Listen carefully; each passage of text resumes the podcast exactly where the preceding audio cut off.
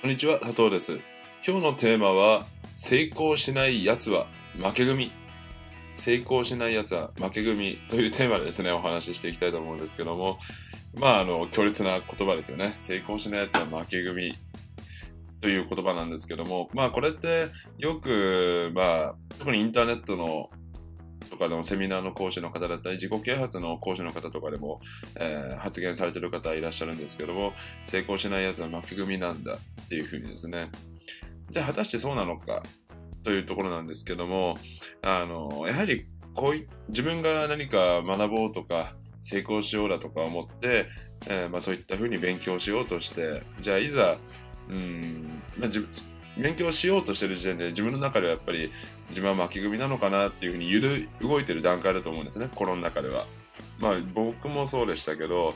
やはりその、まだ自分は成功しないから負け組なのかなとか不安になると思うんですけども、そこにまあ追い打ちをかけるようにやっぱ講師の方々が言うわけですよね。成功しないやつは負け組なんだ、みたいな。で、やはり僕たちは人間だから、そういった言葉を聞くと、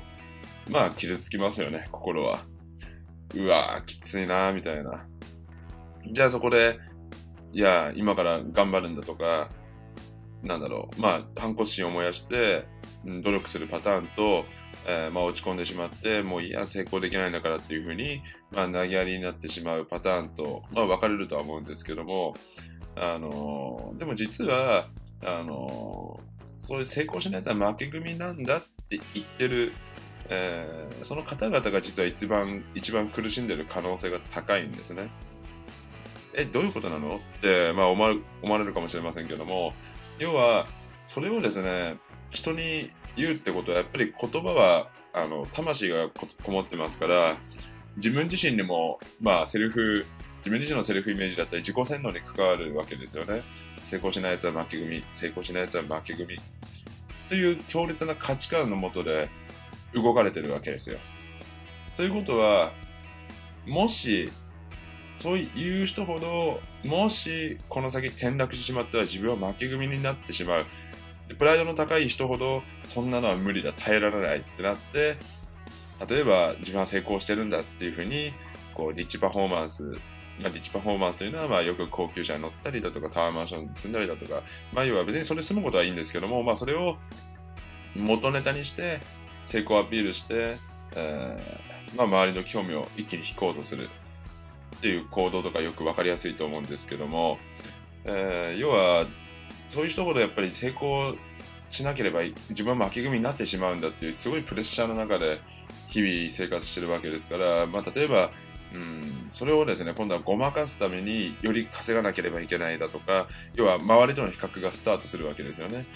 例えば、ね、自分が年収3000万だったとしたら、次は5000万の人と比較する。5000万のになったら、じゃあ今度はまた3倍を目指すと。いうふうにどんどんどんどん自分と他人を金額だけで比較するステージに陥ってしまう可能性が高いんですね。まあ、これがやっぱりそのよく有名なコンサルタントの神田正則先生がおっしゃられた成功者のダークサイドっていうものに陥りやすいんですけども、えー、っと、まあ、要は簡単に言うと、えー、っと、またこの話はですね、ちょっと長くなってしまうので、また、えー、次回以降お届けしていきたいと思うんですけども、やはりその、自分が成功しなければ負け組になってしまうんだっていう価値観のもとだと、それこそタバコの依存症になったりだとか、アルコールの依存症になったりだとか、セックスの依存症になったりだとか、まあ、何かしらですね、心に闇を抱えてしまうパターンが、に陥りやすいあのパターンがよくあるんですね。なので、実は、うん、自分がそう言われて傷ついてしまうとは思うんですけども、あの実はあのそういったことをおっしゃられている講師の方々や、そういった発言をですね、強烈な、もう強い自分だけの価値観を押し付けようとする人ほど、実はそのギャップに苦しんでいる可能性もありますので、まあ、そこをですね、逆に理解しようと理解しようとする、理解してあげようとするのが、逆に本当の愛情なのかなって思う部分もありますし、まあ、もちろんですね、嫌いなやつと付き合う必要はないとは僕は思うんですけども、まあ、それもですね、あの、要は自分がそういうふうに言われてでも、傷つくことなく、ひょっとしたら、この人は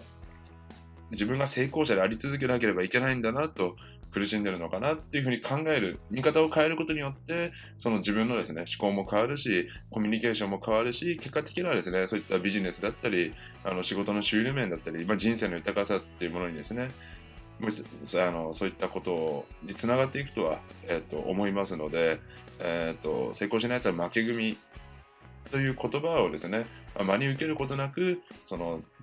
相手を理解しようというふうに見方をですね、ぜひ変えてみるように意識されてみ、えー、てください。はい、えー、それではですね、今回の動画はこれで以上となります。いつも最後までご覧いただきありがとうございます。それでは失礼いたします。